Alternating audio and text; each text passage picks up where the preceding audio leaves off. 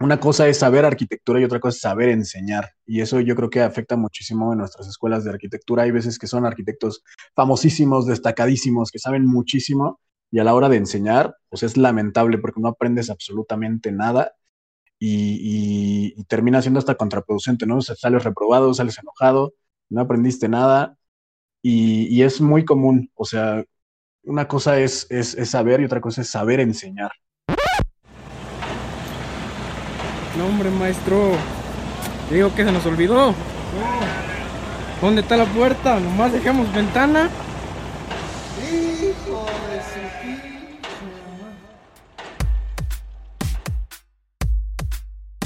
Si te interesa la arquitectura y la arquitectura es un arte, ¿por qué parece que existe para chingarte? Desde Vitruvio hasta el Chalán. De croquis a lo digital. En nuestra pasión por construir espacios, creamos uno para los que normalmente solo escuchamos los estudiantes. Te acompañaremos en el respirador y en tu viaje en el camión. Pero recuerda. Aguas con la maqueta. Esto es Línea Radio. Arquitectura para tus oídos. Hola chicos, ¿cómo están? Bienvenidos a otro episodio de su podcast Línea Radio. El día de hoy tengo la fortuna de estar con un foro lleno con mis compañeros este, Ana, eh, Ruano, Isaac y eh, Jackie. ¿Cómo están, chicos? Dani también nos acompaña, perdón, se me olvidó mencionarla. ¿Cómo están, vatos? Todo cool, banda. Muy bien. Bien, bastante bien. Empezando las vacaciones. Nosotros estamos en paro. No, nosotros vacaciones forzadas. Paro, uh. No, no es cierto, no son vacaciones. Pero tenemos paro. Vacaciones. Para nosotros es vacaciones de todas formas, pero sí. Oigan, chicos, pues qué bueno que me están que nos acompañan el día de hoy. Eh, desafortunadamente este Luis no pudo estar el día de hoy, nos, este, nos comentó que quería hacer otras cosas, pero bueno, me gustaría empezar el episodio del día de hoy este, pues, preguntándoles su opinión desde lo más simple para dar introducción. Eh, pues, ¿ustedes consideran en algún punto eh, dedicarse a la docencia? ¿Alguno de nosotros se, se piensa dedicar a eso? Yo no lo hago tiempo completo, pero sí me aventaría a dar una clase por ahí de repente. ¿Una canita al aire institucional acaso? a mí sí me gustaría, no, no dedicarme al 100, pero sí dar clases. O sea, he podido dar algunos talleres y sí me gusta. Yo creo que sí está chido. Este. Mm, creo que era idea de, de por ejemplo, de la, de la Escuela de Arquitectura, la antigua este, Escuela Nacional de Arquitectura de la UNAM que los profesores no fueran solo profesores, sino que fueran profesores que también hicieran práctica profesional. ¿no? Y creo que, en opinión de muchos arquitectos, creo que es como que lo más sano, lo más recomendable, que, que practiques la arquitectura y que también la enseñes, ¿no? que no te despegues tampoco de la academia para que te enteres, yo creo que de, pues, de las nuevas tendencias y que te estés retroalimentando también con los estudiantes. Yo creo que nunca dejas de aprender. Y algo así, a mí en lo personal sí me gustaría hacer, ¿no? O sea, dedicarme a, a hacer arquitectura, pero también a, a compartirla o a enseñarla, aunque no me paguen. Yo podría decir que no eh, me gustaría dar clases, pero eso de decir no de una vez es como atraerlo. ¿Qué tal si termino dando clases entonces? Es un, uno nunca sabe. Y pues compartir digas de esa agua no beberé porque en ese pozo te ahogas, dicen por ahí. Efectivamente. Entonces, una de esas, ¿qué tal y sí termino clases, pero no está en mis planes? Así que eso no se sabe. A mí sí me gustaría, yo creo que la mayoría, bueno, igual como de tiempo completo, quién sabe, pero la mayoría de los profes, al menos de la Facultad de Arquitectura, fueron alumnos de ahí y siempre cuentan sus anécdotas y de alguna manera muchos lo hacen por gusto y para inspirar también a los estudiantes, entonces está cool. Yo creo que solo sería profesor para tener botellas de alcohol cada seis meses. Ideal. Lo casual. Prioridades, prioridades.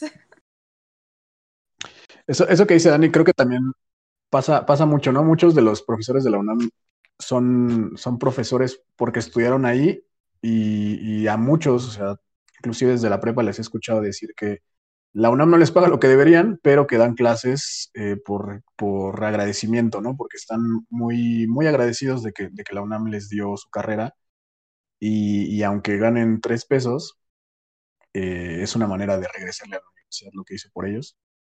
Y, pasa, ¿no? Por, por, ejemplo, profesores que dan clases en el TEC y dan clases en la Ibero, pero también dan clases en la UNAM. Entonces, en el TEC y en la Ibero lo hacen como por, por subsistir, por negocio o, por ganar dinero, y en la UNAM lo hacen más que nada pues como por, por placer o por, por esto que les comentaba, ¿no? Este sentimiento de, de regresarle algo a la universidad, lo que les ha aportado. O sea, en gran parte también el, hecho de ser eh, profesor, hasta cierto punto lo único que estás haciendo todos los días, pues sí, to- todos los días, todos los días que tienes clase, pues es revalidar todo lo que aprendiste.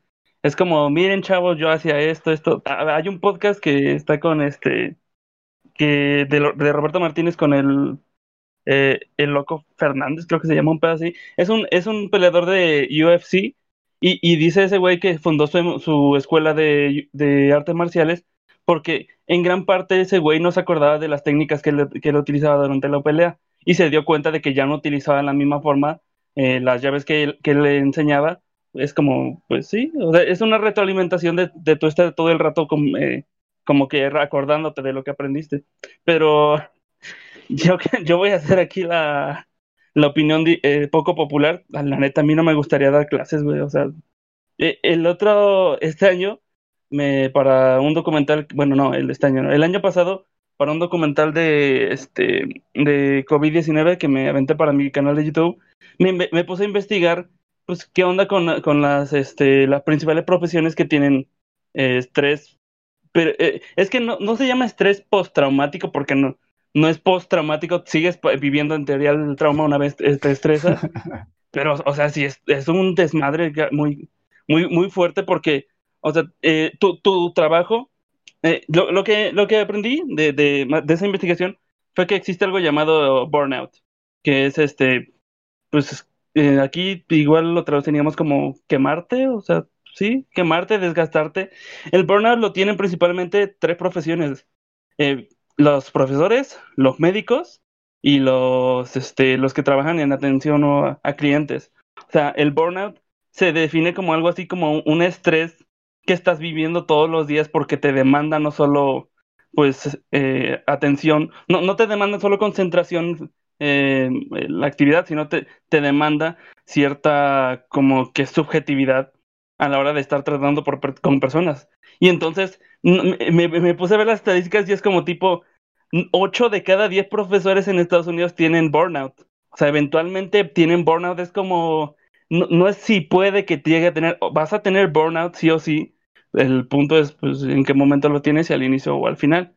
Pero es que está, está difícil ser profesor. O sea, yo la neta lo admiro mucho, pero yo no podría, porque aparte, pues no sé, no, no sé lidiar tampoco mucho con alumnos, creo yo. Ese güey va a ser el primero que se haga maestro de nosotros, van a ver.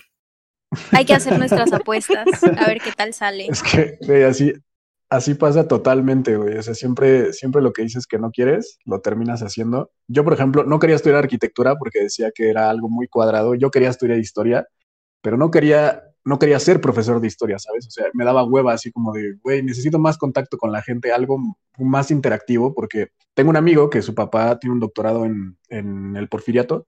Y yo lo veía y era de que estar encerrado escribiendo o leyendo y cero contacto con el mundo exterior. Y a mí me da mucha hueva, ¿no? Y los únicos que tenían contacto eran profesores de, de, pues, de escuela. Y, todo bien con ellos, ¿no? Pero para mí no se me hacía eh, algo cool. Y, y, justo todo lo contrario, ¿no? O sea, después es, acabé estudiando arquitectura y no historia. Y ahora digo que sí quiero ser profesor. O sea, siempre, siempre lo que dices acabas haciendo lo contrario. Yo no quiero ser millonario, banda. Qué horror. No creo que funcione exactamente así, pero es una buena filosofía. es como atraer las cosas, pero al revés, güey. Este, pues no sé, o sea, yo honestamente, igual que, que como dijo Ian, yo admiro muchísimo a los profesores, pero en, en, lo personal, o sea, yo no me siento como, no sé, este, emocionalmente capacitado, güey, como para tener que hablar con alumnos todos los días, todos los días, todos los días. O sea, yo creo que la neta, sí, güey. O sea, yo sí me quemaría en chinga, güey. O sea, yo creo que sí es un trabajo que demanda no solamente pues, la atención que tienes ahí en, pues, en el aula, o sea, es un trabajo de planeación, o sea, que toma tiempo, güey, y, más las tareas y todo eso. O sea, yo creo que es un, un trabajo muy complicado. Luego, tengo un profesor de sistemas constructivos que se llama Cotasec, donde quiera que estés, mira, un beso. Ahí está. Pero este. O sea, veo sus presentaciones y así. Y no, y, es que además ese güey es de, de rajatabla, o sea, es macizo. Entonces, este, o sea, yo, a mí me gusta, si, yo no pudiera dar clases como él, no daría clases porque en todo, en todo caso yo sería un desastre. Es que yo creo que también eh, afecta mucho eh, la parte pedagógica, ¿no? O sea, una cosa es saber arquitectura y otra cosa es saber enseñar. Y eso yo creo que afecta muchísimo en nuestras escuelas de arquitectura. Hay veces que son arquitectos famosísimos, destacadísimos, que saben muchísimo y a la hora de enseñar, pues es lamentable porque no aprendes absolutamente nada y, termina siendo hasta contraproducente, ¿no? O sea, sales reprobado, sales enojado, no aprendiste nada y, es muy común. O sea, una cosa es, es saber y otra cosa es saber enseñar. Yo creo que eso, eso valdría la pena hacer como una reflexión en, en la carrera, cualquiera que, que sea el encargado de esto. O sea, por ejemplo, cuando yo empecé en, en, en Aragón, en la FES Aragón, eh, el que me daba la clase de diseño es el que diseñó el plan de estudios y él hizo una maestría en pedagogía. Entonces, tenía idea más o menos de cómo enseñar. Pero pasa muchísimo ahora que estoy en CEU que son profesores que yo admiro muchísimo como arquitectos, pero como profesor, de verdad que dejan mucho que desear. Sí. No sé ustedes si les, si les pasa igual en sus escuelas. Yo, bueno, yo comparto contigo lo de CEU, la experiencia CEU, pero a mí sí me han tocado profes muy buenos y profes que sé que se han dedicado a la pedagogía, este, y es algo completamente distinto. Hasta, bueno, al menos ahorita con lo de la pandemia han tenido mucho más tacto con los alumnos y realmente se dan el tiempo también de hablar con ellos. Este, y creo que son de los profesores que más son inclusivos en este como la parte de englobar todo en la arquitectura.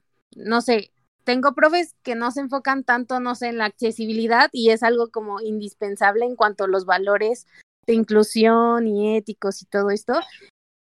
Pero si te pones a pensar, hay, profes muy, muy buenos, hay profes que, que saben muchísimo y como tú dices, ¿no? Puede ser el arquitecto más famoso que con tal doctorado y maestría, pero al dar las clases terminan siendo a veces por su por su forma de ser un poco prepotentes, un poco duros o muy exigentes y no tienen ese tacto con los alumnos. Pero sí, igual me gustaría saber cómo es en las otras escuelas. Pues nada, les quería dejar justo en la mesa ese tema de los maestros que llevan muchos años dando clase y como que no tienen esa empatía con los alumnos y menos con esta situación de que estamos en una pandemia, como que no lo tienen tan presente. Entonces, ¿ustedes qué opinan de esos maestros que se sienten mucha salsa para los tacos? A mí la verdad Bueno, me indigna un poco, pero pero pues sí. No, yo creo que, o sea, sí es una cuestión como, pues muy personal y sí, en, en, toda la- en todos lados vas a encontrar gente, pues prepotente y que, que siempre cree que tiene la razón. O sea, pero digo, al final yo creo que la razón la dan de, de un profesor, o sea, su, carta de presen- presentación siempre van a ser los alumnos, güey. O sea, hay muchísimos profesores que dicen así, conmigo muy, po- muy pocos pasan y es como, pues a ver, pendejo, o sea, yo creo que el que está haciendo mal su trabajo eres tú, o sea, no sé, güey, digo yo, tal vez De soy un soñador, güey, este, díganme sí loco. pasa que hay veces que los maestros están, bueno, como, como que no se adaptan tanto.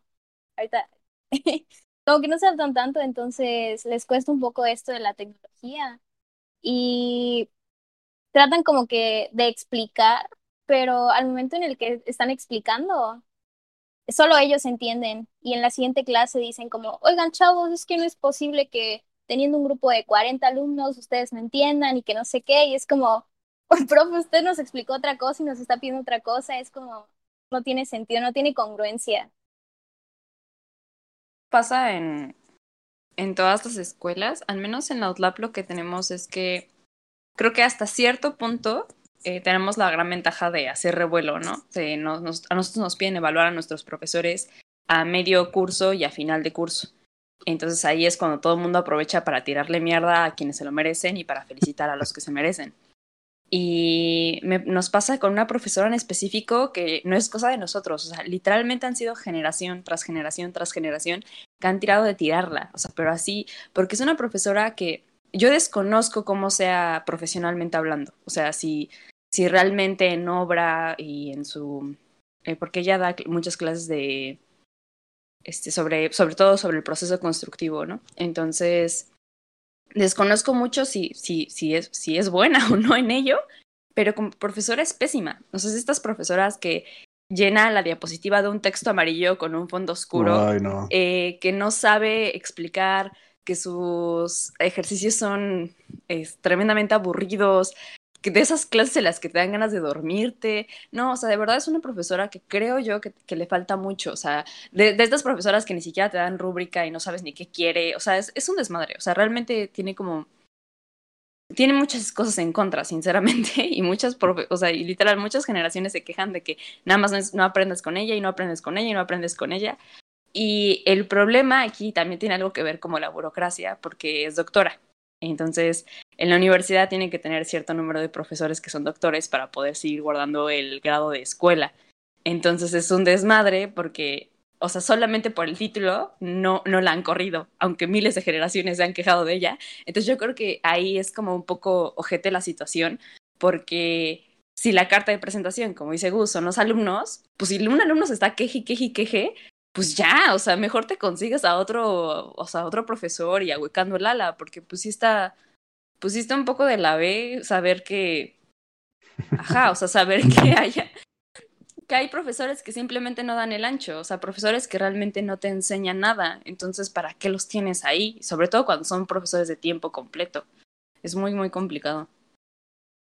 Sí, estoy de acuerdo. Porque, o sea, por otro lado, aunque haya profes que no den la rúbrica y no te expliquen como lo que quieren calificar en el semestre, también están los maestros que tienen rúbrica para todo y aún así la explican mal. Entonces, pues sí. O esos, eh, los típicos profes que nada más empieza, empieza la, e- el semestre o empieza el trimestre o lo que sea, te dan los temas, los dividen en equipos y ahora le pónganse, pónganse a exponer eh, todo el semestre. A mí eso es de verdad que, o sea, me vengan a decirle, güey, si quieres cobro también por ti, o sea, Es horrible, dude, es horrible. de- o sea, eso es algo que no sabemos y, y si tú me lo enseñas, o sea, puede que lo aprenda, pero si me pones a enseñar, o sea, que me lo enseñe otros que tampoco saben nada, o sea, es, es fatal, de verdad que es horrible. Las presentaciones, hay mucha gente que, aunque está en universidad, no sabe exponer y pues ya te perdiste el tema, ¿no? O sea, igual esas presentaciones de que este full texto y fondo oscuro y letras fluorescentes y, o sea, no, es espantoso, de verdad que, que me parece como una falta de respeto hacia la universidad y hacia, y hacia sus estudiantes, pues hacer eso. O sea, yo entiendo también que es importante, ¿no? Porque créanme que se los he dicho a varios profesores de, oiga, porque, o sea, no así de que yo cobro su salario, pero, pero sí de, oiga, ¿por qué no nos pone a hacer otra cosa, no? O sea, maestros de construcción y este, maestros de construcción y que te ponen diapositivas y diapositivas de, de tus compañeros es como de, ¿por qué nos lleva una obra? O sea, si, si no nos quiere explicar, ¿por qué no nos, nos manda una obra o nos lleva usted una obra? Seguramente aprenderíamos mucho más. No, no, no, es que es mucho problema pedirle a la universidad permiso. Y bueno, no le diga a la universidad, mándenos, ¿no? Así me tocó en mi primer semestre una profesora de construcción que me dijo, no les vamos a dar un permiso porque no deberían, porque van en primer semestre, pero nos vamos a brincar la regla y vayan, adopten una obra y vayan cada semana y me traen un reporte. Yo la verdad, ese, ese semestre aprendí muchísimo más que muchos en la facultad, donde nada más son presentaciones o diapositivas de mis compañeros. Neta, esos así son, son espantosos. Tiene que ver mucho la naturaleza de la clase. O sea, hay clases prácticas que yo no entiendo por qué las hacen teóricas, realmente no. O sea, hay, hay clases que todavía dices, bueno, o sea, entiendo que la teoría es importante en algunas, pero, pero no en todas. Sobre todo en una carrera como arquitectura. Es más talacha que otra cosa. Me gustaría abrir un paréntesis de que también existen los buenos maestros. Por ejemplo, yo tengo un maestro de diseño que es demasiado amable y es demasiado accesible y también, o sea, expresa las cosas de una manera muy bien. Y la verdad es que él es ingeniero civil, pero pues siempre los ingenieros civiles terminan dando clases en arquitectura. Y la forma en la que él eh, desarrolla un concepto es basándose en la reglamentación. Y la verdad es que yo nunca lo había hecho así. Y se me hizo muy interesante este semestre empezar por ahí. Y pues Claro, también no, no estamos nada más para, para quejarnos o para hablar mal de los profesores. Obviamente merecen todo nuestro respeto y nuestro reconocimiento. Eh, por ejemplo, yo tengo uno que da clase de investigación. La clase de investigación en, la UNAM es 100% teórica, ¿no? Es, es, metodología, es 100% teoría.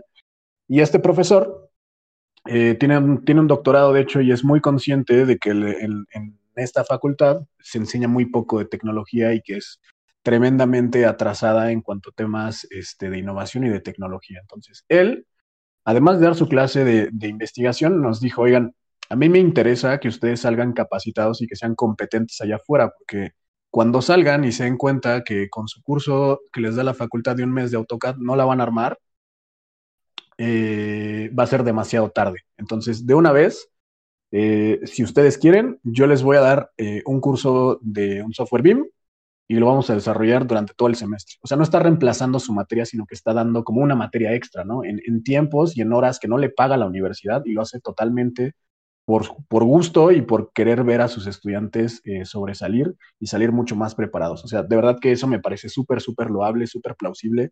Decir, güey, qué, qué, chido que no solo eh, te interesas por, por dar tu clase bien, ¿no? Sino que además das ese plus de decir, yo quiero que mis alumnos aprendan y que salgan preparados y el que quiera venir, que venga y que aprenda. Y la verdad es que, o sea, yo se lo agradezco muchísimo. Yo ya sabía usar el software BIM, pero de todos modos asisto a sus clases y lo apoyo en lo que, en lo que necesita, porque de verdad que eso no lo hace cualquiera y, y de verdad todo mi respeto para, para el doctor Palomares.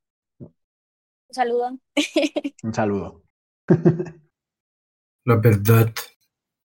Pues es que, o sea, no sé, siento que hay profes muy, muy, muy, muy, muy buenos que justamente hacen ese tipo de cosas. Que, que, que ahora sí que es buena la camiseta de la empresa, güey. Este, y sí se la rifan, güey, y dan muchísimas cosas muy interesantes. Hay una profesora que, que vaya en la UAM, que se llama Selene. Este, igual un beso a donde quiera que estés, que sé que estás en Tlatelolco. Pero este. Ella se dedica mucho a esta parte. En general es una brigada de profesores que, que se dedican a hacer mucho tema social, este, muchas cosas, este, de materiales naturales, este, sostenibles, etcétera, etcétera.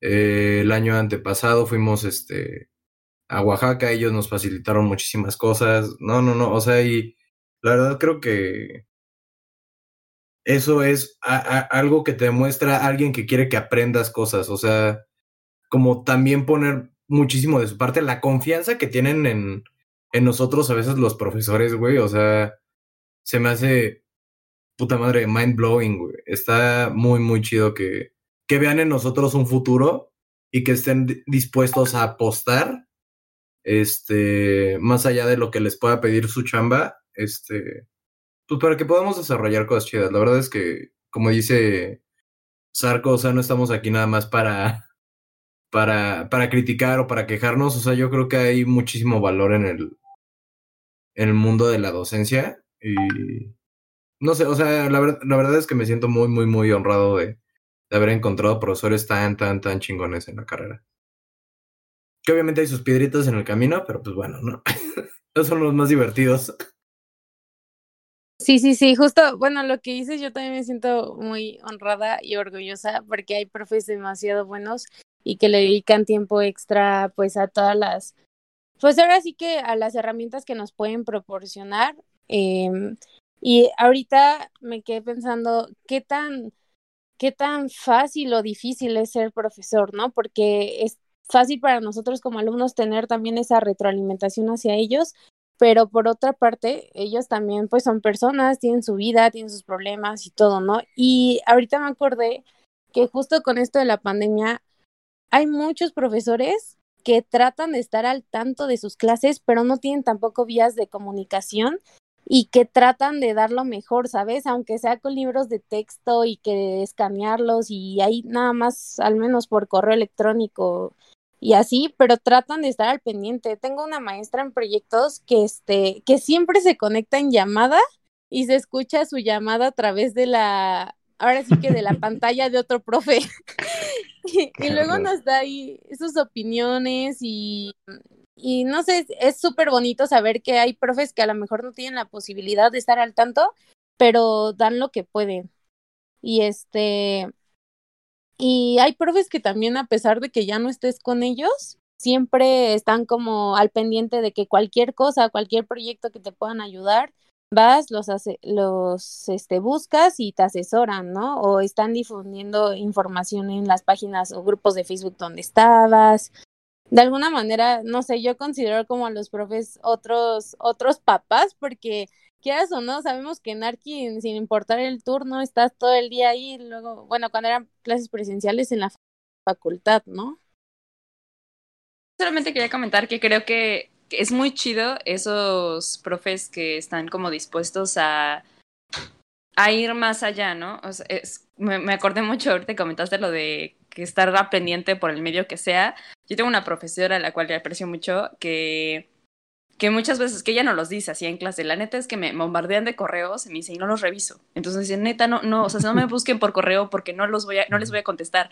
Es así como les paso mi Facebook, les paso mi Instagram, les paso mi WhatsApp, les paso lo que quieran, pero no me busquen por correo. Entonces es como muy padre porque es como, a lo mejor no es el medio institucional, pero te está abriendo las puertas porque quiere estar al pendiente, ¿no? Entonces, si, y de verdad, o sea, si le mandas un WhatsApp, ahí está y agenda cita contigo y se conecta contigo. La verdad es como muy accesible en ese aspecto. Yo creo que, que esos profes valen la pena, ¿no? O sea, que no se, que no se cierran solamente a un, ah, pues tengo mi horario de oficina y ya, ya hazle como quieras fuera de- del horario, ¿no? O sea, no, o sea, realmente es ese interés de si tienes dudas, pues voy a estar ahí, si quieres agendar una, este, una asesoría, pues vemos cómo la hacemos, si te puedo dar material extra, te lo mando. Eh, también tengo, tengo un muy buen sabor de boca de profesores a los que les preguntas algunas cosas y te dicen, sinceramente no lo sé, pero lo investigo. O sea, así como sí. profes que neta tienen ganas de, de, da- de darte buenas cosas, ¿no? Entonces, y de Son lo aprender contigo, creo que esos profes valen muchísimo la pena. Hace falta valor para decir eso, para, para decir, o sea, tener la humildad de decir no sé, pero, pero lo busco. O aunque no lo busque, ¿no? Pero con que te digan, la verdad, no sé. O sea, no cualquiera.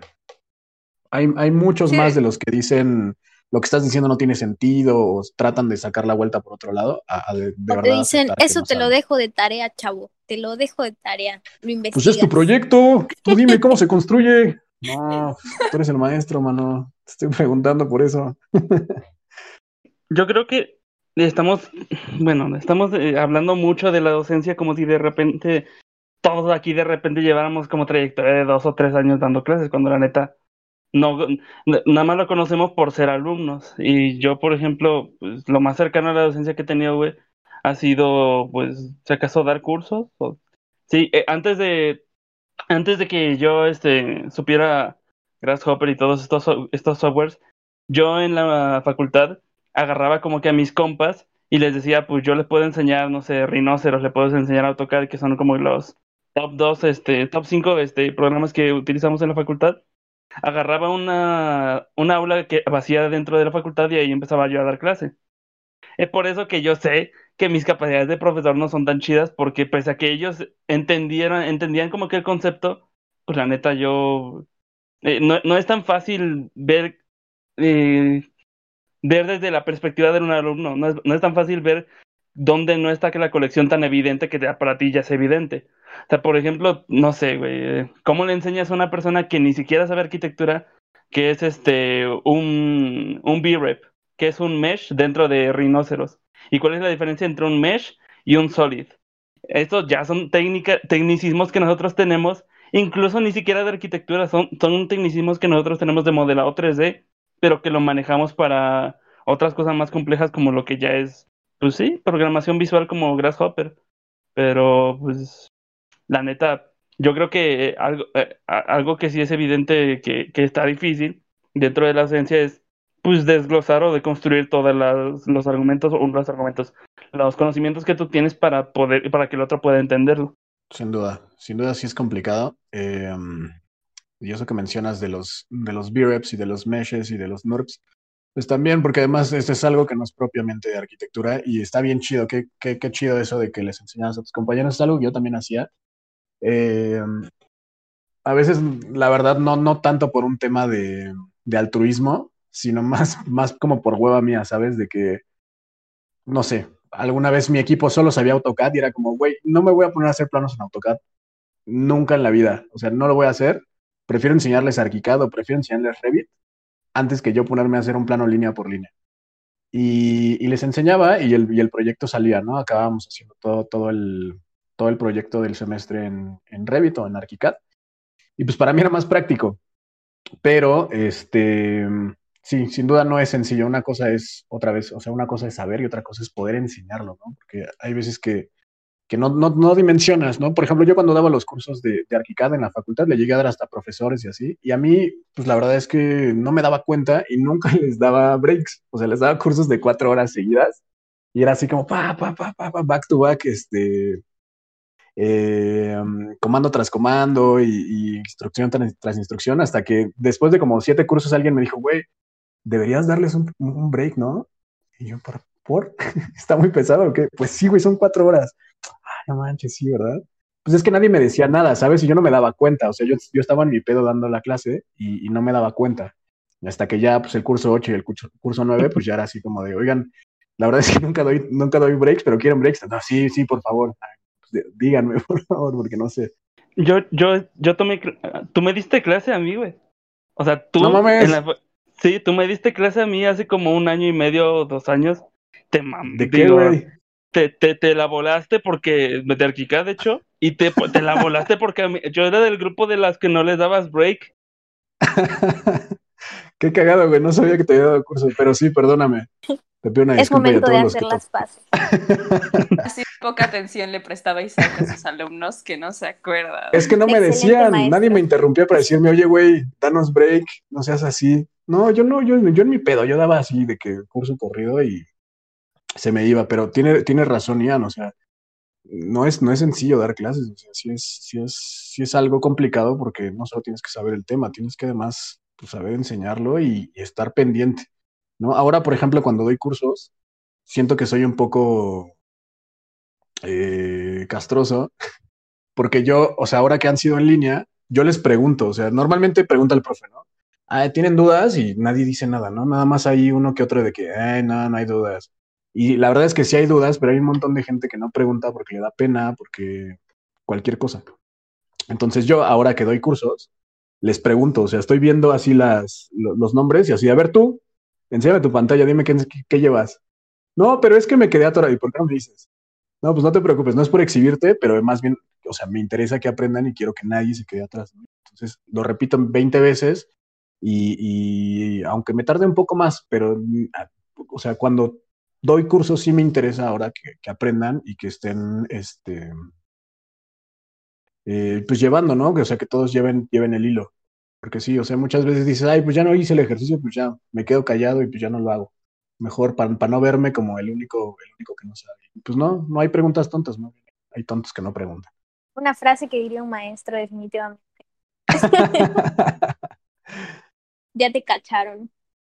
Pero es que sí, o sea, yo creo que es algo como muy, muy inherente de, de la docencia. O sea, y sí tiene que ser la paciencia, güey. O sea, neta que, que sí me han tocado pruebas que son súper impacientes y, y, te dicen, ¿tienen preguntas? Y es como, sí, ah, pues, como, como, o sea, te hacen sentir como un pendejo, güey, por preguntarles y por no haber entendido como lo que dicen. Y es como, güey, pues es que no te estoy entendiendo por la forma en la que me lo estás diciendo.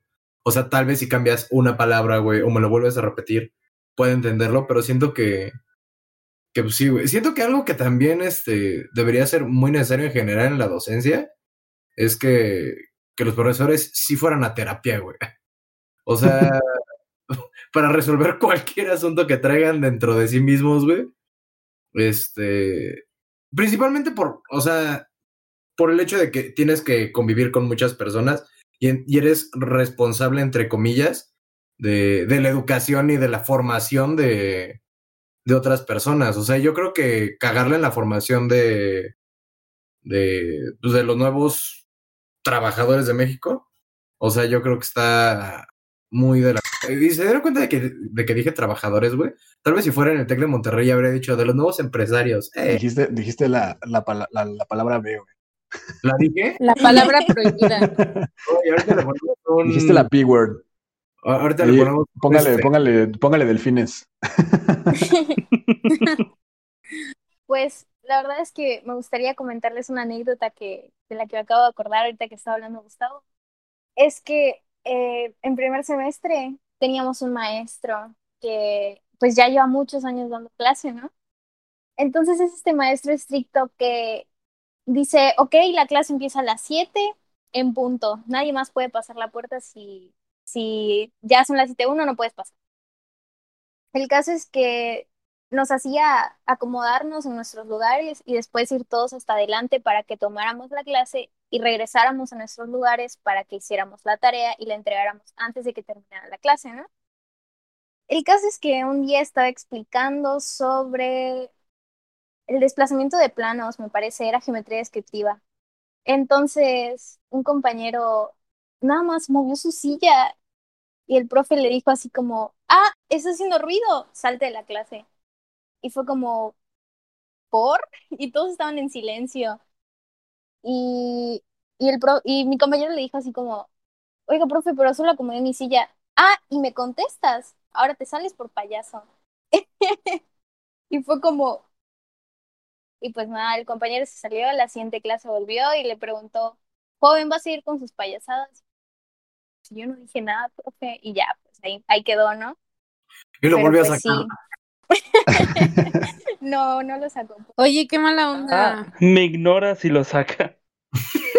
Sí, pero Yo creo que ya estaba a dos de darle unos reglazos así en la punta de los dedos al pobre vato. no, no, no, muy denso eso. Oigan, y hablando, hablando de esa parte de los profes que luego pueden ser también poco tolerantes.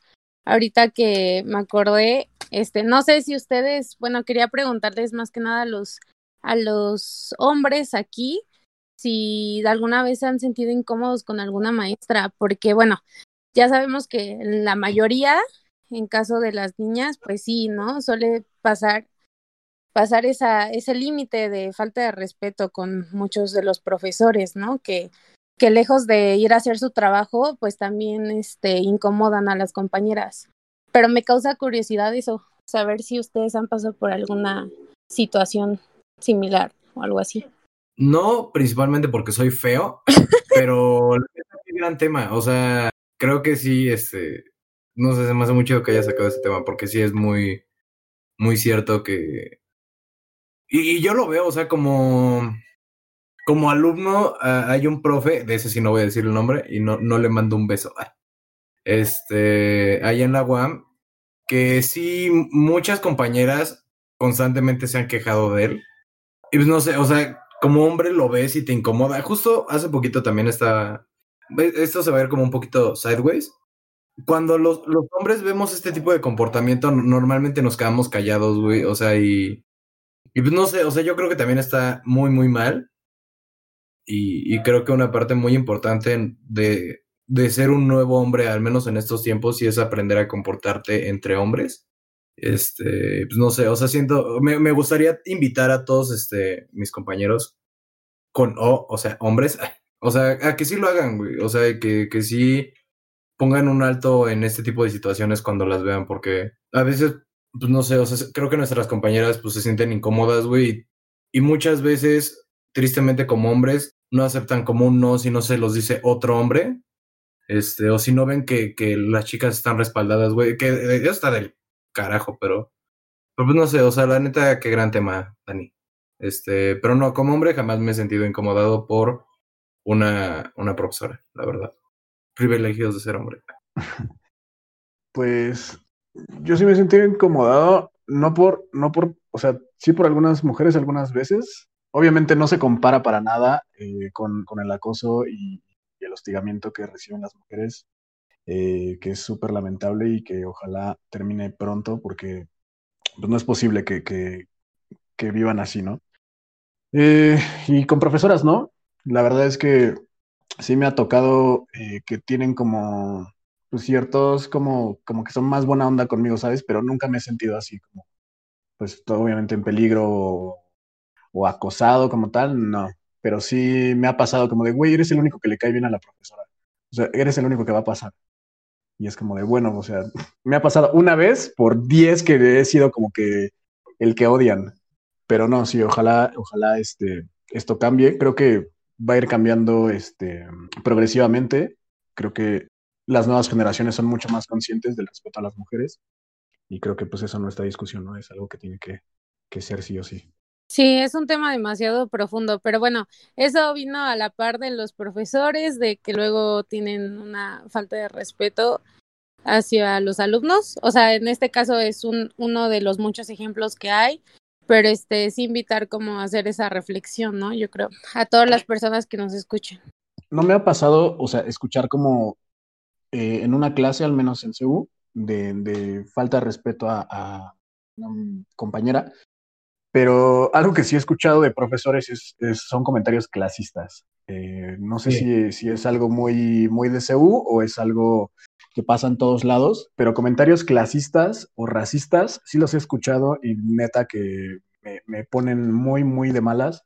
Y, es igual, o sea, algo que no puede ser eh, tolerado. Pero sí he escuchado eh, desde, desde la discriminación por el taller que eres, desde dónde vienes, dónde vives, cómo estás vestido, o sea, cosas absurdas en una universidad pública, pero pasan, pasan y, no solo ahí, o sea, creo que en el contexto de la arquitectura también pasa mucho, o sea, creo que es una carrera que de repente se presta mucho a, a ser elitista y, y a la arrogancia y al ego de muchas personas.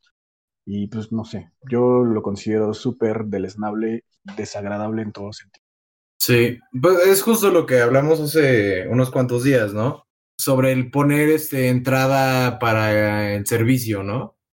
O sea, y no sé, o sea, a mí se me hace como algo, pues no sé, como muy fuera de la realidad, güey. O sea, dedicar espacio solamente para no ver a la gente que va a limpiar tu casa.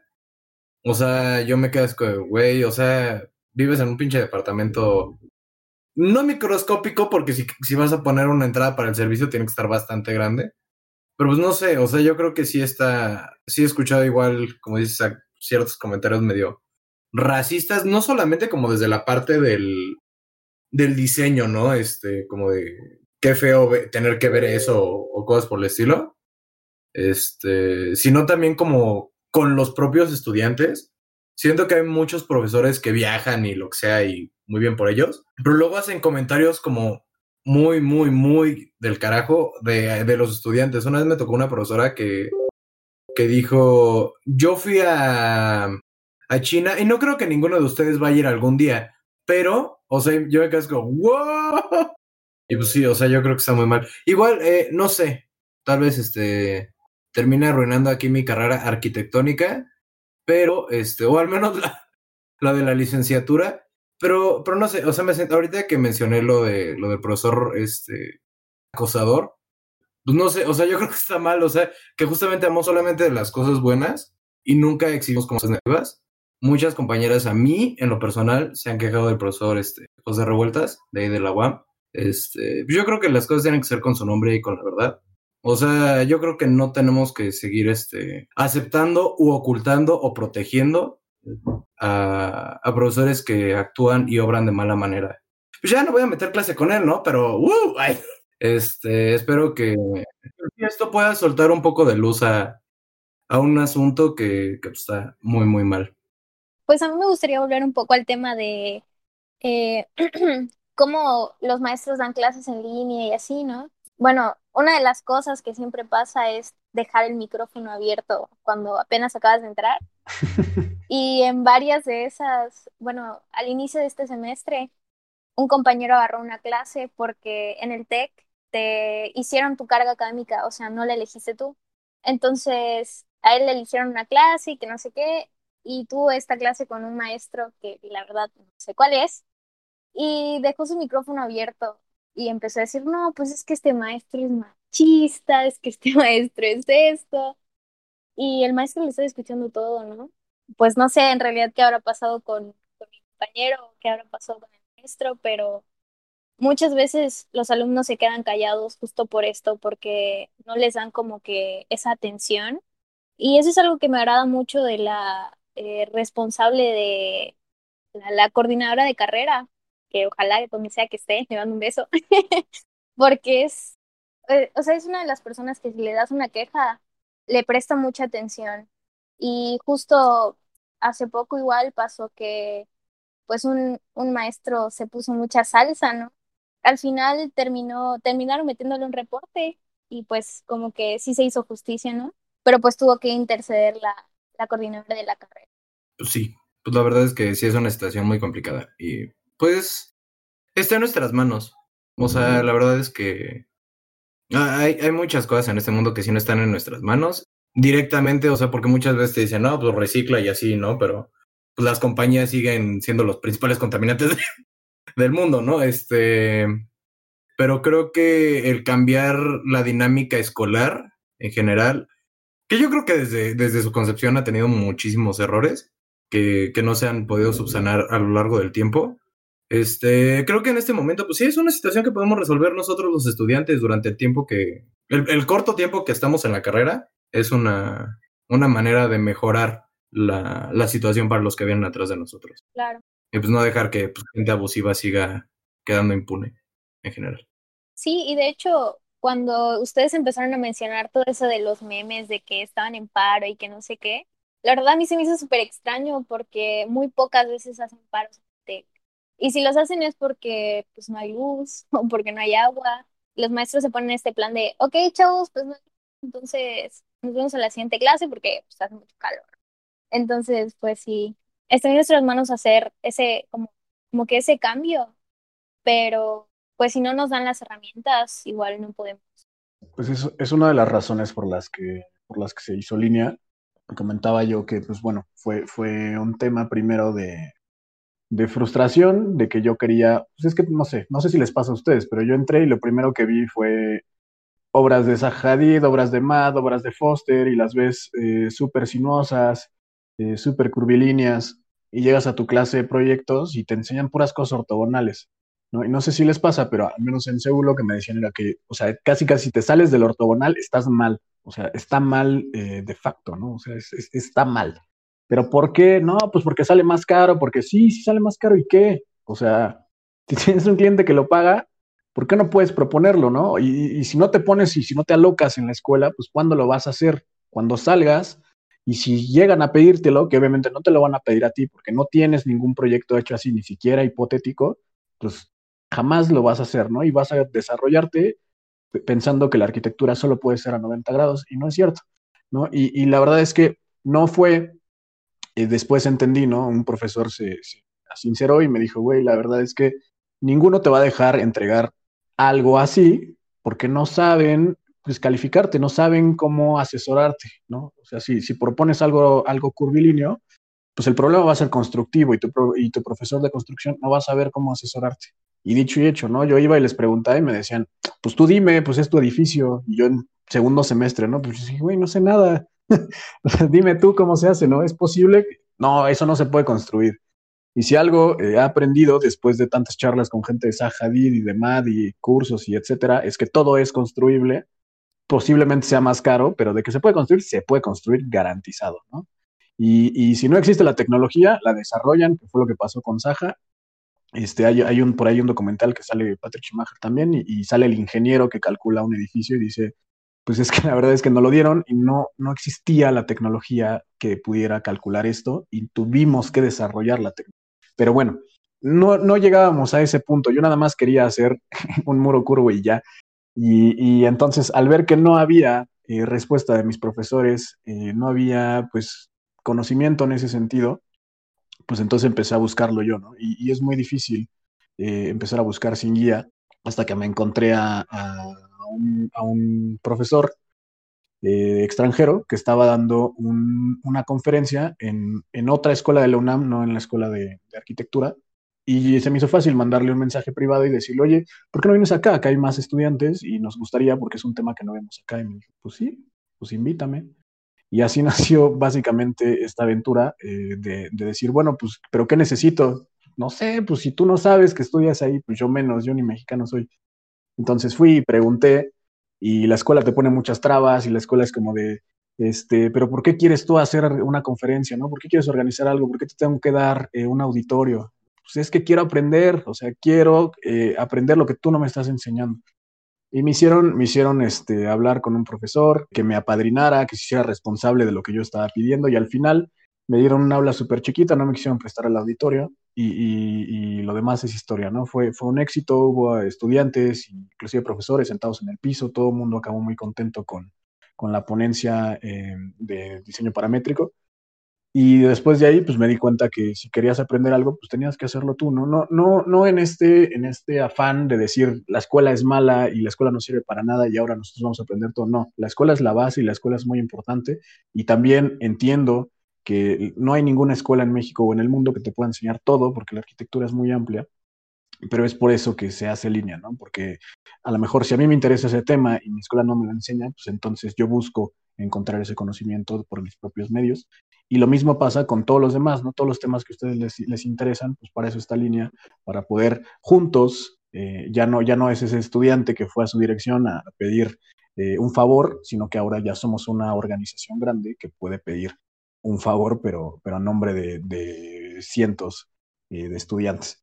Entonces, pues sí, nos toca, nos toca aprender lo que, lo que no nos enseña la escuela. Mi reconocimiento a los profesores que se preocupan. Eh, mi reconocimiento también a los que no, de verdad que lo he sufrido mucho. Eh, tengo incluso cicatrices, tengo memes. Por favor, si algún profesor escucha y es de los que no le gusta responder eh, preguntas de sus alumnos, porque pasa, ¿no? De que tienen dudas, pues pregunten, la culpa es suya, si no preguntan, y preguntas y te humillan o te exhiben y te, ex- o sea, a mí me pasó, me pasó en primer semestre en Aragón. Eh, pasó, estaba, estábamos haciendo un plano a mano a línea vibrada. No sé si eso todavía lo, sigan haciendo, ojalá que no. Pero pasó y se me queda viendo y se rió de mi plano, o sea, literal se rió y se fue así como, "Ja, este güey, qué pendejo. Y yo así, o sea, obviamente me enojé, ¿no? Porque, güey, lleva semanas, o sea, hacer un plano a mano de verdad es una odisea, o sea, es, es, es muy tardado y más a, mano alzada, güey. Entonces, pues todo el mundo le tenía muchísimo pavor a ese profesor, no le podías preguntar nada, pese a que decía si había dudas, preguntaras. Y fui y le dije, oiga, dígame dónde está mal, o sea, si se está riendo es porque está mal, dígame dónde está mal. Ah, ¿quieres que te diga? Mira, ven, siéntate. Agarró mi plano y así lo partió en dos, güey, me lo aventó en la jeta y me dijo, vuélvelo a hacer hasta que encuentres el, el, el error. No, No mames, güey. O sea, después de, después de una semana de llevar esa, ese pedo haciéndolo, güey, o sea, de estarme desvelando, no mames, o sea, no supe ni qué decirle, güey. Así me, me agarré la cabeza y me quedé viendo el plano roto. Y me tomaron una foto y tengo un meme así de ese momento, está inmortalizado. Pero es que, güey, qué poca madre, güey. Sí, la verdad es que no lo entendí. Fui con otro profesor y le dije, oiga, pasó esto. Y me dijo, ¿de verdad te lo rompió? Sí, me lo, me lo- me lo aventó y me dijo, pues hasta que entiendas cuál es el error. ¿Me puede decir usted cuál es el error? Porque no me quiso decir. Y me dijo que no estaba mal, o sea, que él no veía el error, güey, que fue lo peor, güey. La verdad no sé cuál era el, el problema, pero, güey, me ha pasado de todo. O sea, tengo una cicatriz de 6 centímetros en la ceja por ese mismo profesor. O sea, de verdad que hay, hay profesores que, que merecen Cuéntalo, cuéntalo, cuéntalo. no, güey, porque eso estaría muy interesante, güey. que esas buenas, se los cuento.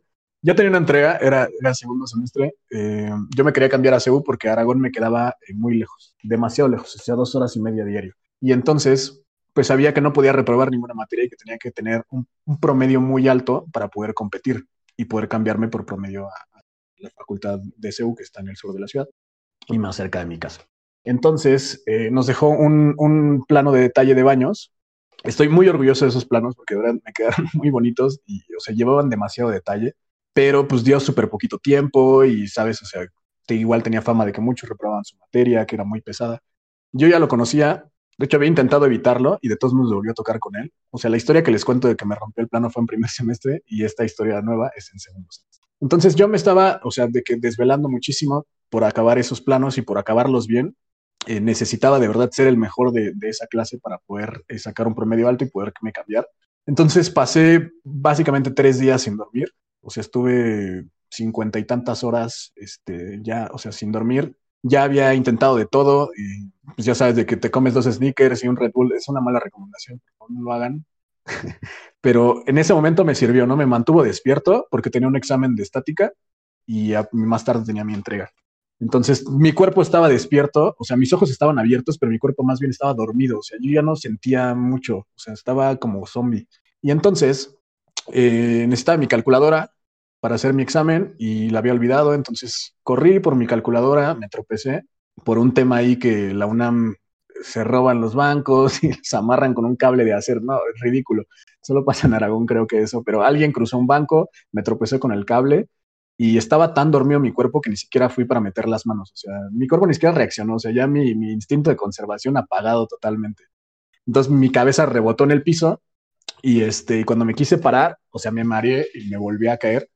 Y entonces sabes que cuando alguien se cae normalmente se cagan de risa, ¿no? O sea, más en las escuelas siempre es, es, de ley así de que alguien se ríe o algo malo te pasa y a fuerza se tienen que cagar de risa de ti. Bueno, yo no sé qué tan fuerte se haya oído el, golpe, que nadie, o sea, yo no escuché risa. Y cuando me quise levantar, se me empezaron a acercar la, se empezó a acercar la gente y pues yo tenía la mano en la cara, ¿no? Porque me di neta, o sea, un, un golpe muy fuerte. Y este, y cuando quité mi mano, vi su cara de sorpresa y dije, no mames, ¿qué me pasó? Algo está mal, ¿no? O sea, sus caras se veían muy desencajadas. Sentí así caliente la oreja. Dije, no mames, creo que me abrí, yo creo. Y ya, pues vi la mano y así chorreando de sangre. Llegó el servicio médico y así, pues como pudieron, me levantaron, me llevaron a la enfermería. Eh, me dijo, eh, había un practicante, no estaba el médico. Me dijo, güey, no está el médico, no sé a qué hora regresa. Y yo así, de que medio muerto, ¿no? Y pues, ¿qué, qué hago entonces? No, pues vamos a esperarlo tantito. Pero pues yo, o sea, neta, estaba ya de que a punto de desmayarme, güey. O sea, mi ceja estaba caída, güey. O sea, mi ojo estaba cerrado de que mi ceja se abrió, güey, así. O sea, estaba mal, güey, chorreando sangre. Entonces, como que ya se preocupó ese güey y me dijo, es que no, o sea, yo la verdad no soy muy bueno cosiendo, pero necesito coserte porque te me estás aquí desangrando, güey. Y pues imagínate, o sea, después de estar con la ceja caída y, y escuchar eso, pues más desconfianza me dio, ¿no? Y yo, pues, ¿qué quieres que haga, güey? Pues cóseme, güey, ¿no? Como sea, como quede. Y ya, pues me, me puso anestesia, te tienen que, me, me lavaron, me inyectaron en la herida directamente, me dolió muchísimo. La anestesia creo que no me hizo efecto hasta después de que me, que me acabó de coser. Qué suerte. No, ya que me cose me dice, mira, te voy a decir la verdad, la mitad me quedó chida. La mitad sí, sí, sí se ve chida, la otra mitad más o menos. Entonces, pues si se fijan en mis cejas y algún día nos volvemos a ver después de la pandemia, eh, que la mitad de la herida casi no se nota y la mitad de la herida sí se nota. Entonces, fue terrible, acabé en el IMSS, eh, pasé toda la noche ahí junto a, la gente que estaba en urgencias. No había camas porque el IMSS estaba rebasado para variar. Y este, y era como, güey, tú te pegaste en la cabeza y la radiografía dice que tienes una fisura y tienes que estar acostado, pero, pero no hay camillas. Entonces, cuando llegaba una camilla era así como de, a ver quién está, quién es el menos herido, ¿no? Tú, güey, el que te pegaste en la cabeza y volteaban a ver el que se había destrozado la, la pierna. Había un albañil, güey, que, o sea, sus dedos estaban, ya no existían, güey, con una sierra caladora así sin mierda la pata y así, no, este güey necesita más la camilla. Y, pero la, la siguiente vas tú, ¿eh? Y yo así, bien mareado, güey, sentado. Sí, sí, sí, no hay pedo. Y ahora sí vas tú y llegaba una niña con quemaduras de tercer grado porque se le cayó una olla con agua hirviendo. No, así, güey, cosas horribles, güey. La pasé neta fatal, güey, por, por ese profesor, güey. Y al final, pues bueno, ¿Y te dijo algo? nah, creo que ni se enteró, o sea, Tú con tus planos así, llenos de sangre. no, además la materia la reprobé. Maldito efecto mariposa. Bellísimo. No, neta, tengo historias, historias fatales, historias fatales, horribles, este, siempre me pasaba algo, pero bueno, ¿qué les parece? Si, si guardamos esas historias para, para, otro, para otro episodio, sigamos hablando de los profesores, este, no sé si ustedes tienen igual malas experiencias o buenas experiencias, no sé, también, que, que quieran contar. Una experiencia como muy, o sea, no, no creo que haya sido como mal. O sea, tengo, tengo un semestre muy marcado en mi cabecita porque creo que es el peor semestre que he pasado en la facultad en ese aspecto, que fue mi tercer semestre.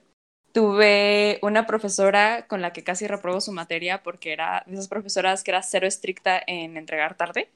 Y yo por muchas cosas y muchas razones, pues entregué, preferí entregar tarde, pero entregar bien un proyecto, a entregar un proyecto a medias. Y le valió ver, me puso cero y pues tuve que hacer marom- circo, maroma y teatro para que me reevaluara el proyecto y me pudiera pasar la materia, ¿no? Entonces fue, un desmadre. Entonces creo que también hay profesores que pues la neta sí se pasan de, de lanza a veces en ese tipo de cosas porque para ellos es como, no importa si estuviste desmayado tres días, güey, es como de no, me vale madre, entregaste tarde y vale, ¿no? Lo siento, Ana, ¿me, me perdonas? No pasa nada, tú haces lo tuyo. Hay que poner un sonidito cuando. Pongan los delfines otra vez. Pongan los delfines. Y la otra eres una profesora que en realidad quiero mucho porque creo que es una profesora que es súper estricta, pero, pero aprendí lo que nunca aprendí. O sea, creo que es de las personas con las que más he aprendido. Es este profe a él y donde quiera que esté, pues también le mando un beso. es de estas profesoras que aunque su clase no sea taller, exige como si fuera taller. Entonces es es pesada, o sea, es una clase en la cual todo el tiempo tienes que estar haciendo maquetas, este, presentaciones, investigaciones. Nos pedía tareas a mano, entonces era estar escribe y escribe y escribe. O sea, er- era, era una, una materia realmente desgastante y llevé dos materias con ella ese semestre, entonces se me juntaron como horrible. Y sí, o sea, entiendo la sensación de estar 50 horas sin dormir, pero ahí estás pegando maquetas como de usted entender.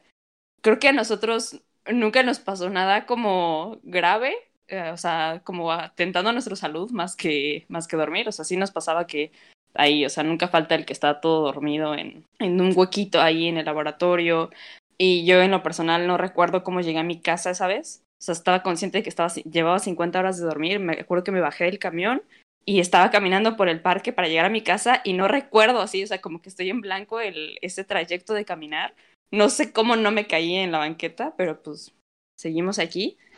Entonces creo que es también un balance muchas veces entre, o sea, es que no es lo mismo mi situación, o sea, yo, yo no le tengo como, como, no tengo un mal recuerdo de esa desvelada porque fue una profesora a la que quiero y con la que aprendí, a diferencia de Isaac, ¿no? Que casi se descalabra ahí con un profesor que ni valía la pena. Entonces creo que también es como un poco, hay profesores que, que te exigen, pero vale la pena que te exijan, y hay otros profesores que te exigen y te exigen a lo güey. Entonces es un show como encontrar ese, ese balance. Totalmente. Y bueno, igual y esta anécdota no es tan mala, pero sí estuve a punto de reprobar una materia porque al maestro como que no le caía bien mi amigo, ¿no? Entonces cuando él entregaba las tareas, le decía así como de, no, chavo, es que están mal, está mal, o sea, lo que estás planteando está mal. Y la forma en la que él da clases es que primero tienes como que una primera semana para entregar las tareas y después si esa tarea te sale mal, te da como una segunda oportunidad para que lo vuelvas a entregar, ¿no? Pero tiene que ser algo completamente diferente. El caso es que ya estábamos en finales y nos pidió hacer una nevería, un mirador y un teatro. O sea, y todo planos a mano eh, y maquetas volumétricas, que, o sea, debían de ser más o menos de 20 centímetros, ¿no? O sea, tenía que ser algo grande. Y ya estamos en este problema de la pandemia así muy intenso. Y pues mi, mi amigo vino a mi casa y así, ¿no? Y gracias al destino, a la suerte, lo que sea, era mi amigo, ¿no? Y pues sí, me llevaba muy bien con él. Pero la cosa es que sí estuvimos como tres días sin dormir también. Porque la primera entrega que tuvimos de ese final, el maestro dijo así como, no, es que todo está mal, o sea, todo está mal, todo está mal planteado y que no sé qué, todo está mal. Y no estaba mal, o sea, yo le había pedido ayuda, que ella estaba casi saliendo. Me dijo que sí, que todo estaba bien y que no sé qué, pero el maestro no le gustó porque lo entregó mi amigo y no lo entregué yo.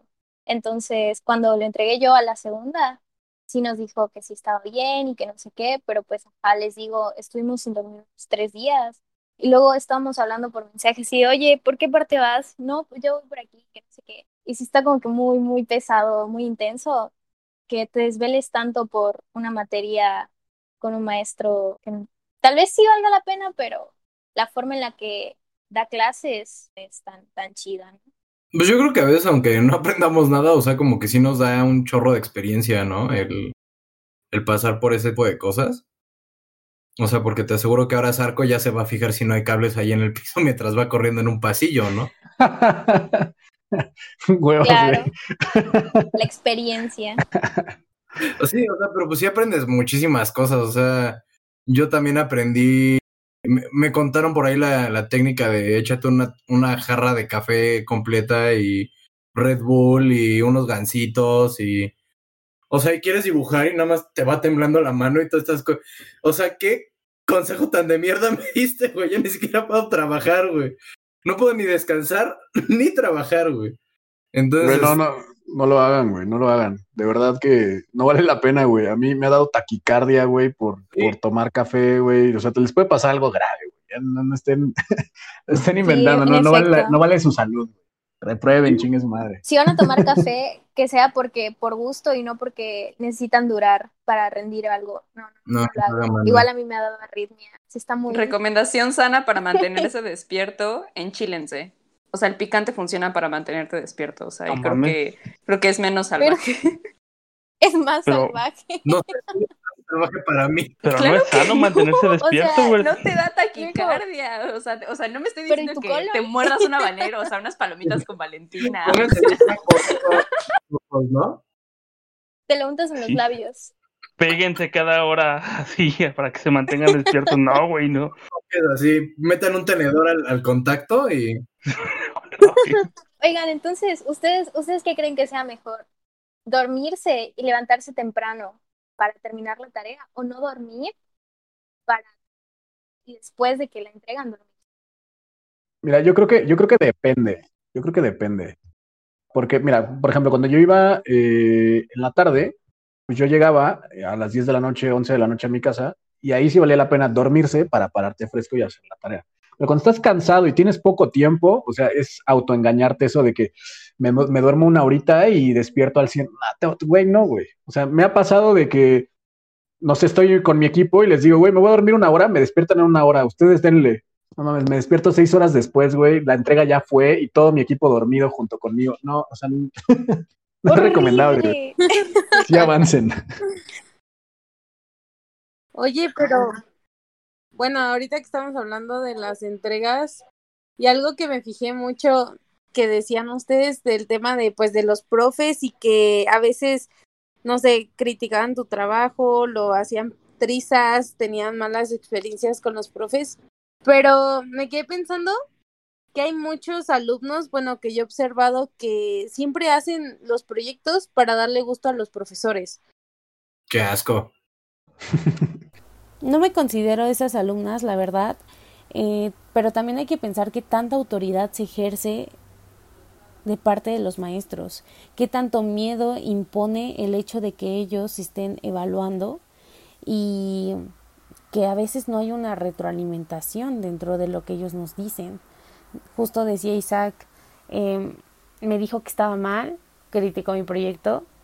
Ok, pero usted que tiene la experiencia, usted que ya tiene esa noción de la arquitectura, que ya tiene una experiencia laboral, compártame cómo puedo eh, solucionarlo o guíeme para que yo también observe las deficiencias de mi proyecto y pueda solucionarlas, ¿no? O cambiarlas. Entonces, por esa parte creo que sí debe haber una retroalimentación. Y pues quiero hacer una comparación entre dos tipos de profesores en cuanto a mi experiencia con entregas.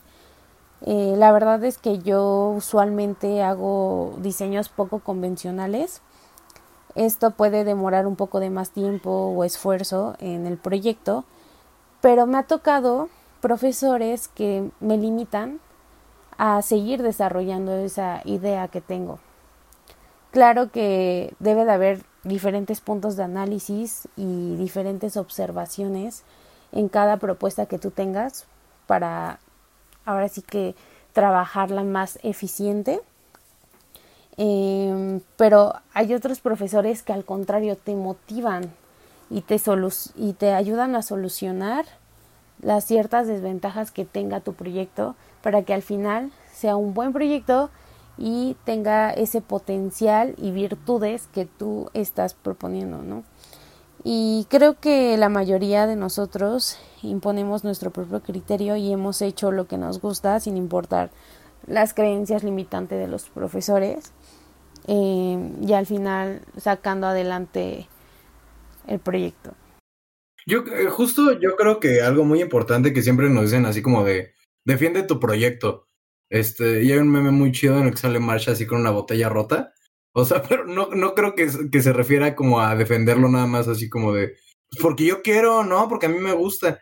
Este, siento que muchas veces sí nos falta como bueno, al menos me ha tocado escuchar a muchos compañeros que les dicen, defiende tu proyecto, y es como, no, pues es que así, me gusta a mí, este, yo creo que así debería estar chido y, y se ve bien y porque es estético, y es como, no, bro, o sea, el defender tu proyecto viene desde una parte más profunda de decir, quiero esta forma porque esta forma va a tener esta, este impacto adentro, lo que sea, ¿no? Entonces, este, creo que en general, de ambos lados, sí hace falta mucha humildad a la hora de, de, de, aprender y de enseñar. Este, al mismo tiempo, o sea, yo creo que esta parte de tenerle miedo a los profesores, o sea, está, está mal, güey. O sea, no deberías tenerle miedo a tu profesor. O sea, yo creo que te- deberías tenerle respeto, sí, mucho. Pero nunca miedo, güey. O sea, la, esta, estos profesores neurasténicos, o sea, ¿qué onda, banda? Vayan a terapia, la neta. Volviendo al punto inicial, vuelvan a terapia. La neta. Oye, la verdad sí sería algo muy, muy sano. Yo creo también eh, que sí, sí deben estar, pues sí, en, con- en constante capacitación los profesores, ¿no? Yo creo que, yo creo que de algo de lo que adolece mucho y siento que es algo que siempre repito, es que no se, eh, no se actualizan, ¿no? Y se vuelve un problema, ¿no? Porque a lo mejor sí puedes saber muchísimo, pero no te actualizas y se vuelve obsoleto lo que estás enseñando. A mí me pasó, y, voy a confesar algo que para lo que usé a línea, eh, tenía de proyecto eh, una- unas oficinas y eh, desde ver el, el proyecto, el, perdón, el programa arquitectónico, yo lo veía realmente como unas oficinas viejas, o sea, como unas oficinas de algo que te pudieron haber dejado hace 70 años. Y casualmente mis profesores y la titular, que es una maestra muy respetada, la UNAM, pues también está viejita, ¿no? Y, y bueno, no viejita, pero ya es grande. Y, y, pues sí, es muy de esta idea de que ya yo soy súper estricta yo enseño súper bien y no sé qué, pero desde su programa arquitectónico y el planteamiento del, del proyecto yo lo sentía muy anticuado. Entonces, y como no me quería quedar con eso, eh, decidí que, que en línea queríamos hacer una visita al mejor despacho de diseño de oficinas en México, el cual eh, es Space. Este, ellos tienen el 70% de las eh, oficinas grandes corporativas. Y pues básicamente hicimos una, una, visita y entendí pues muchas cosas, ¿no? De cómo, cómo se diseñan ahora las oficinas, eh, de que pues normalmente eh, ponían como al director en la ventana, en el mejor espacio del edificio, y a los jefes, y entonces a la plebe o a la mayoría de la gente pues les tocaba un lugar horrible, este, súper eh, oscuro, con, con luz este, artificial nada más, no te daba el, el aire, no te daba el sol. Es, es, esta manera de diseñar pensando en que si el trabajador está contento, trabaja mejor y entonces los espacios se vuelven más democráticos, el jefe ya no tiene un cubículo, sino más bien tiene un mobiliario diferente, ¿no? A lo mejor su escritorio es tantito más grande y tiene así como un apéndice para que pueda tener una, una sillita enfrente por si tiene que recibir a alguien. Y entonces los espacios eh, se aprovechan de una manera diferente, ¿no? Existen estos que ellos le llaman casuals, que son eh, espacios como random, donde, por ejemplo, en las oficinas de Google ellos diseñaron una, una trajinera, güey. Imagínate una trajinera en medio de tu oficina, güey. O en las oficinas de Red Bull hay unos columpios, güey. O sea, pero son ese tipo de cosas que tú llegas a tu oficina, güey, te cambian el chip de decir, güey, estoy en un lugar divertido, güey, estoy en un lugar chingón, y trabajas mejor, güey, ¿no? Entonces, eh, no sé, tienen los phone booth también, donde son, son espacios chiquitos para que te metas a hablar por teléfono. Por ejemplo, las oficinas de Graphisoft en Budapest tienen unos cuartitos donde hay instrumentos, te puedes meter a darte un break así de cinco minutos, güey, de desestresarte. Y creo que funciona súper chido. Entonces yo regresé a mi escuela a platicar eso, ¿no? Así de, güey, acabo de estar con la gente que diseña las oficinas en México, los que diseñaron los de Google, lo de Microsoft, lo de Nutriza, o sea, los grandes corporativos los diseñan ellos y ellos diseñan así. Me mandaron a la mierda, güey, así mi profesor, tú no sabes, tú no nos vas a venir a enseñar y no sé qué, y por supuesto que eso está mal. Y yo, güey, no está mal, está construido, ¿no? Métete a ArcDaily, eso es lo que se está haciendo hoy. No, no, no, no, no, no, no, nos vas a venir a decir y, o sea, yo es como de, es que no estoy criticando su trabajo, o sea, estoy tratando de aportar para tratar de complementarlo y ver qué está pasando en el mundo real en este momento y que así se están haciendo las oficinas, ¿no? Porque las oficinas que nos están proponiendo es algo que suena a 70 años atrás, ¿no? Pues me mandaron la mierda, re reprobé de hecho, y bueno, igual no me arrepiento, pero, pero digo, o sea, les hace falta a los profesores actualizarse, más allá de la humildad de decir que un, alumno pueda venir a decirte, eh, venir a, a, sugerirte o lo que sea, creo que sí deben actualizarse. Eh, no es posible, por ejemplo, también tuve otra entrega donde yo les llevaba, eh, por ejemplo, un recorrido en realidad virtual. Es que eso me marea, yo no quiero ni verlo. Y yo, puta, bueno. Y les enseñas, por ejemplo, un, un, un corte perspectivado. Es que, es que ese no se entiende. Necesito un corte ortogonal. Güey, el cliente no entiende los cortes ortogonales, seamos honestos, güey. A veces ni los arquitectos entendemos los cortes ortogonales, ¿no? Los que son paralelos. Uh -huh. No se entiende, güey.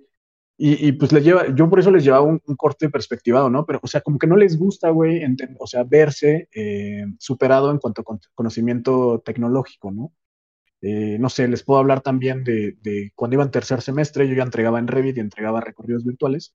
y a mis profesores no les gustaba, ¿no? A mi profesor, a mi asesor directo sí, pero a la jefa de nivel no le gustaba. Entonces pedían las cosas a mano en ese entonces. Yo ya trabajaba y no podía hacer las cosas a mano, entonces yo las hacía en Revit y ponía a mi equipo a calcarlo a mano. Así, pues entregamos bonito, pero además de lo que entregamos, de lo que nos pedíamos, entregamos ese plus, ¿no? Y ponía yo mi compu al lado y ponía el recorrido virtual. Nadie en el salón hacía eso. Mi asesor estaba mamado con que nosotros estuviéramos eh, dando ese plus. Yo les enseñé a mis compañeros a usar Revit. Y, ¿sabes qué terminó siendo? La jefa de carrera regañando a mi asesor por haberme dejado entregar así y prohibiéndolo, diciendo, esto no va acorde a, tu nivel, no puedes entregar eso, ¿no? tú tienes que estar haciendo las cosas a mano y tienes que estar sufriendo casi, casi, porque si no, eh, está mal. yo, güey, ya sufrí, güey, tengo 6 centímetros de ceja que se me cayó, güey. Claro que se dijo a mano. No necesito estar sufriendo más. Déjame entregar así, güey. O sea, reconozco, o sea, no quiero que me aplaudan, ¿sabes? Pero tampoco quiero que me prohíban eh, o que me discriminen por, por dar ese plus, ¿no? Esos cursos me costaron y yo los tomé. Sí. Pero pasa, güey, pasa. Sí. Los profesores, por favor, que se actualicen, güey, o que le dejen el espacio a alguien más. Porque no es posible, güey. Yo, creo que esta parte como muy costumbrista de la arquitectura también es, no sé, güey, como que nos está dejando muy, muy, muy atrás, güey. O sea, sí, creo que sí debemos aprender a dibujar a mano, pero, güey, no necesitamos aventarnos estos planos que se veían en los 60, güey. Hace poquito vi unas fotos de, de unos arquitectos haciendo un plan maestro de urbanismo. O sea, eran unos planos así gigantescos, o sea, literalmente los veías acostados sobre el plano y así como en banquitas dibujando. O sea, güey, ¿cuál es la necesidad de hacer eso a mano? Si ahorita es muchísimo más rápido, mucho más fácil. Por ejemplo, con los programas BIM, que igual este Sarco me enseñó aquí, mira, maestrazo.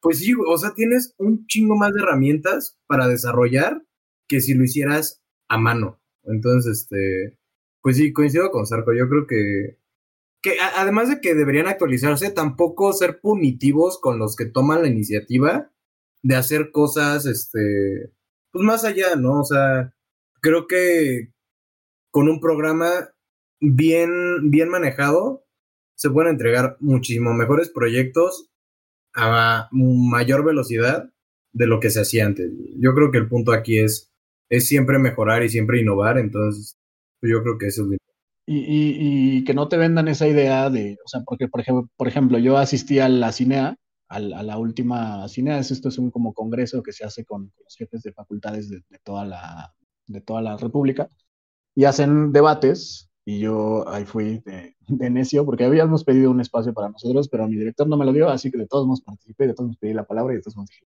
y, este, y dije esto, ¿no? De ¿por qué, por qué en esta escuela, o sea, por qué en las escuelas mexicanas nos siguen enseñando dibujo técnico a mano? O sea, entiendo la importancia del dibujo a mano, digamos, a nivel de croquis, ¿no? Creo que sí es una herramienta, sí es una forma de expresarte.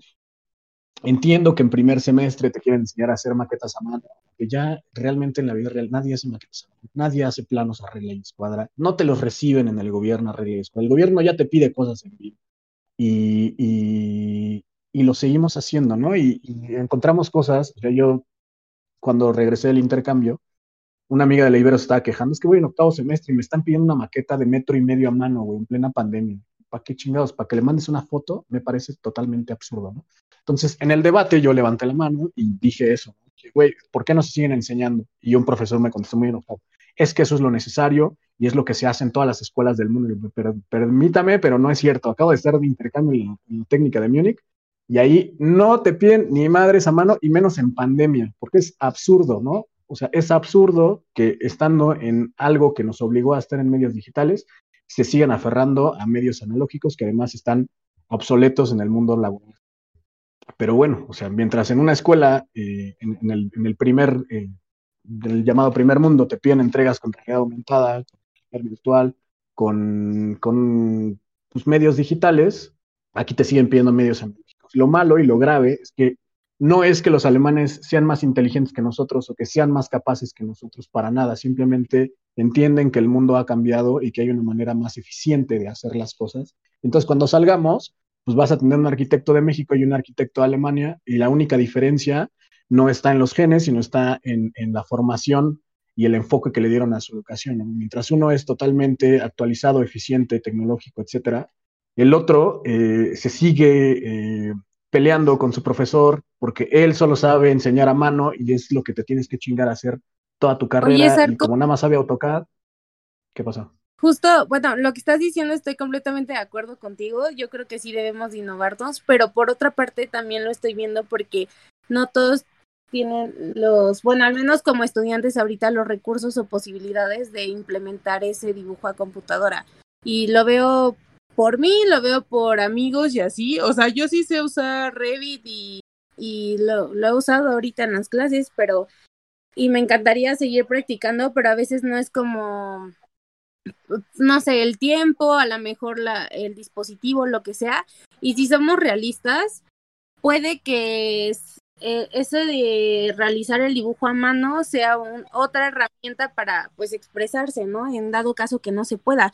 Digo, yo creo que en cuestión laboral ya se implementan este a lo mejor equipos de trabajo donde te, te prestan en las oficinas, lo que sea, y ya tienes la, la noción de, de hacerlo, pero si, no sé, yo lo veo por esa parte, que estoy completamente de acuerdo contigo en cuanto a la innovación, pero también si vemos todas las perspectivas, creo que no todas las personas tienen la posibilidad de aprender algún curso, tomar algún curso, a lo mejor sí, pero este, no sé, tiene, no tienen el tiempo, lo que sea. ¿no?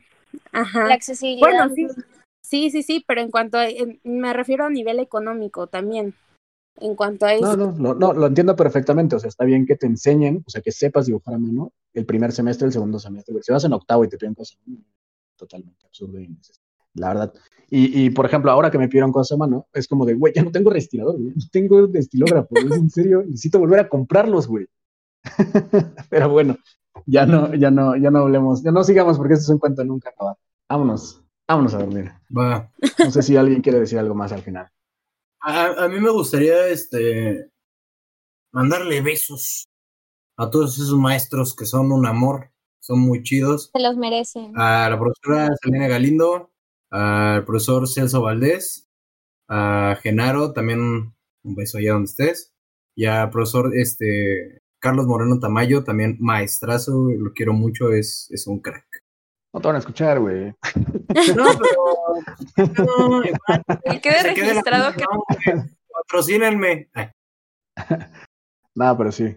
No, yo digo que sí está bonito. O sea, si alguien más tiene como profesores a los que decirles, o sea, creo que sería como momento. Yo también, o sea, tengo como muy buenos recuerdos. Bueno, yo lo había men- mencionado a la profesora Elizabeth Whittle, eh, a mi profesor, a Edwin Mesa, a la profesora Astrid Petzol, al profe Francisco Mustieles, que creo que por él no me cambié de carrera en primer semestre. Y la lista es interminable, pero, pero por mencionar algunos, grandes profesores y los quiero un buen.